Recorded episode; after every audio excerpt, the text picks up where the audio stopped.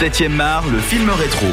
Et même si je n'ai pas vu tous les Harry Potter, pas lu tous les livres, et que je ne suis pas fin connaisseur de l'univers de J.K. Rowling, vous l'aurez compris, eh bien, je tenais quand même à vous parler du Harry Potter qui m'a le plus marqué au cinéma. Lequel? Eh bien, il s'agit du troisième volet des aventures du sorcier, c'est Harry Potter et le prisonnier d'Azkaban, roman sorti en 1999 puis adapté au cinéma en 2004. Alors c'est vrai que le film est quand même considéré, euh, dites-moi si je me trompe, hein, mais euh, j'ai l'impression qu'il est considéré par beaucoup de cinéphiles et d'amoureux de la saga comme euh, le meilleur ou l'un des meilleurs volets euh, des huit films en tout cas.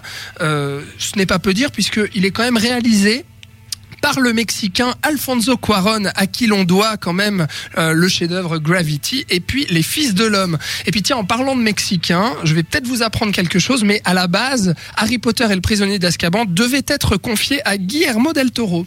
Voilà, un autre Mexicain qui a préféré jouer avec euh, Hellboy, tiens justement.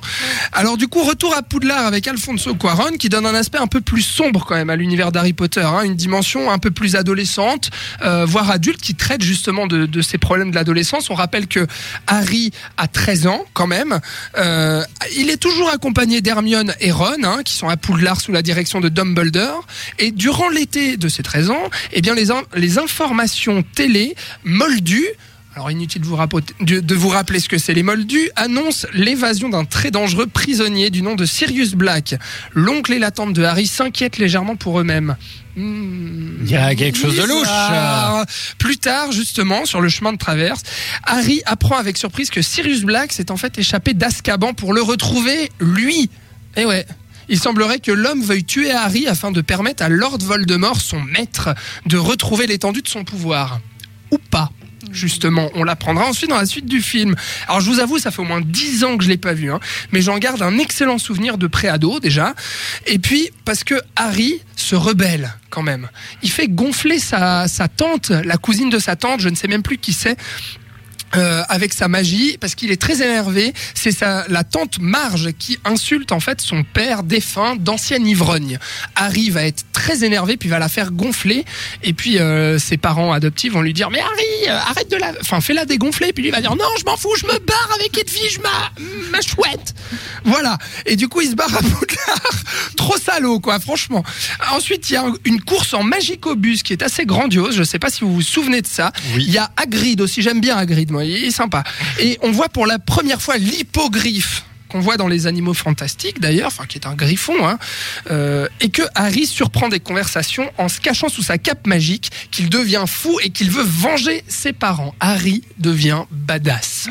et du coup, moi j'aime beaucoup ça. Mais surtout, surtout, il y a cette fameuse scène dont je me souviens encore. Est-ce que quand je vous parle de retourneur de temps, ça vous dit quelque chose ou pas?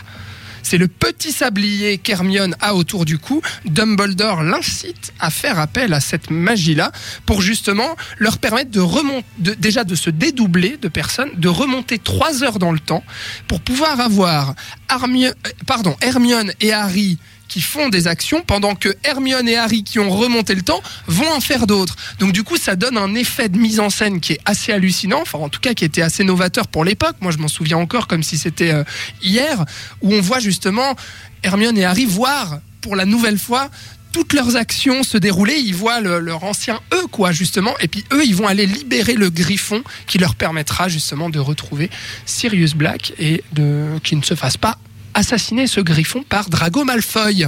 Justement, est-ce Bah que vous avez un bon souvenir de ce Harry Potter 3 ou est-ce que je vous ai donné envie de le re- revoir? Ouais, mais j'ai toujours été frustrée à cause de ce, justement, ce truc pour retourner dans le temps. Tu te dis toujours, mais pourquoi il l'utilise pas, euh, par exemple, avant la bataille ou, euh, hein, Il l'utilise pour sau- sauver un griffon et Sirius Black. Euh, Voilà, quoi. Enfin, mais oui, j'ai gardé un bon souvenir. Oui, mais c'est pas rétroactif, c'est- c'est-à-dire que justement les, les choses se sont passées, eux ils remontent pas le temps, c'est-à-dire qu'ils vont pas changer quelque part euh, Ah, si. complètement tout. Oui, mais dans le sens il y a une bataille, c'est difficile de l'éviter. Euh, non? Vas-y, Robin. Non, bah moi je veux, je veux dire un truc. Euh, Sirius Black, c'est Gary Oldman. Voilà, ça suffit. C'est- tout, tout est dit. C'est un des, un des meilleurs, euh, un des meilleurs Harry Potter.